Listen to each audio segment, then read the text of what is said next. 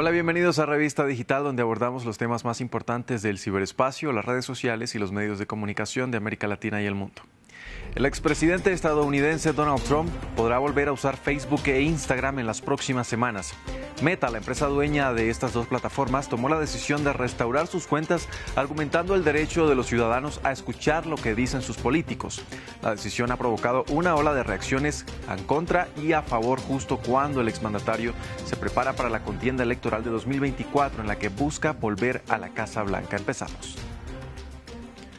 Después de dos años de suspensión, la empresa Meta anunció que restaurará las cuentas de Facebook e Instagram del expresidente Donald Trump en las próximas semanas.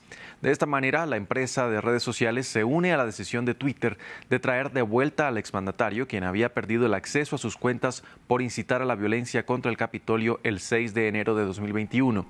Una medida que generó polarización, ya que nunca antes habían bloqueado a un jefe de Estado en funciones. Recordemos que varias de sus publicaciones habían sido restringidas por difundir información falsa, sobre todo con temas relacionados con el COVID-19 y las vacunas. Meta, sin embargo, aclaró que, como cualquier usuario, Trump está sujeto a sus normas comunitarias y en caso de que publique más contenido que infrinja las normas, estas publicaciones se eliminarán y el expresidente podrá ser suspendido nuevamente entre un mes a dos años, según la gravedad de la infracción. Así justificó la empresa la restauración de Trump.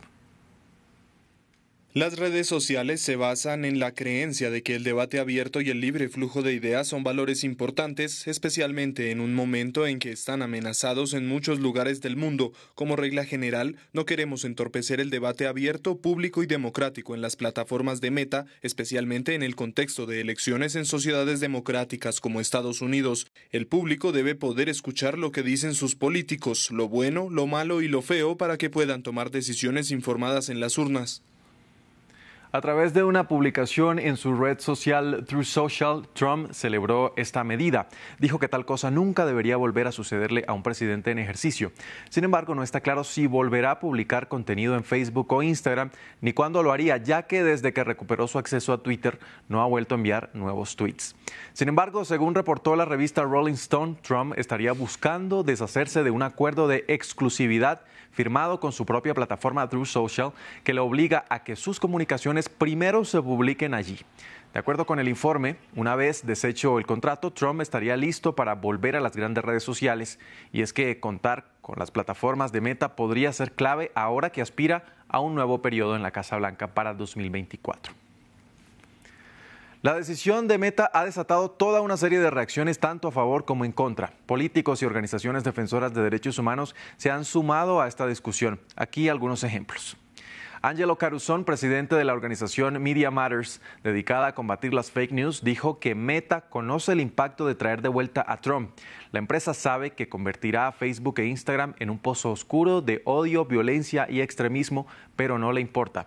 Facebook es una plataforma moribunda y Meta hará cualquier cosa para aferrarse a la relevancia y los ingresos, incluso si eso significa poner en peligro a sus usuarios y nuestra democracia, dice el comunicado. El representante a la Cámara de Estados Unidos, Adam Schiff, recordó que Trump incitó una insurrección y trató de detener la transferencia pacífica del poder.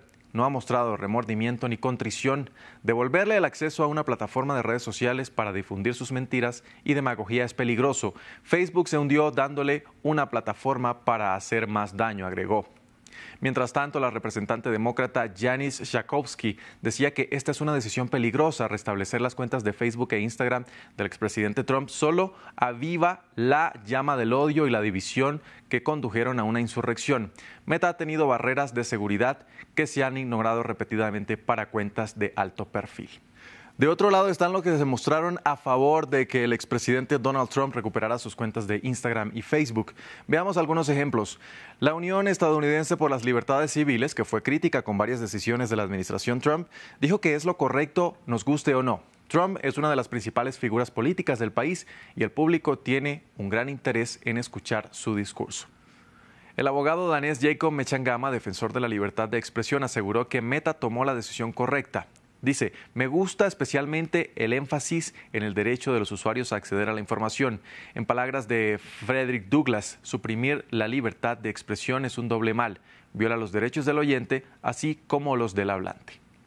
Los comentarios a favor o en contra no borran el hecho de que a su eventual regreso a las grandes redes sociales, Trump podrá usarlas como un vehículo clave para divulgación política y la recaudación de fondos, según expertos quienes resaltan que su campaña de 2016 fue pionera en lo que respecta a aprovechar el poder de las herramientas de publicidad digital en Facebook. Y sus campañas de 2016 y 2020 gastaron millones en anuncios que fueron clave para sus pequeños esfuerzos de recaudación de fondos. Y es que Trump cuenta con más de 87 millones de en Twitter, 34 millones en Facebook y 23 millones en Instagram, en comparación con los casi 5 millones que tiene en su propia red social True Social. Pero ¿estará Trump dispuesto a cumplir con las reglas de estas plataformas? Ya lo veremos. Hasta aquí Revista Digital. Recuerde que si quiere repetir esta u otra emisión de nuestro programa lo puede hacer a través de nuestra página web www.france24.com.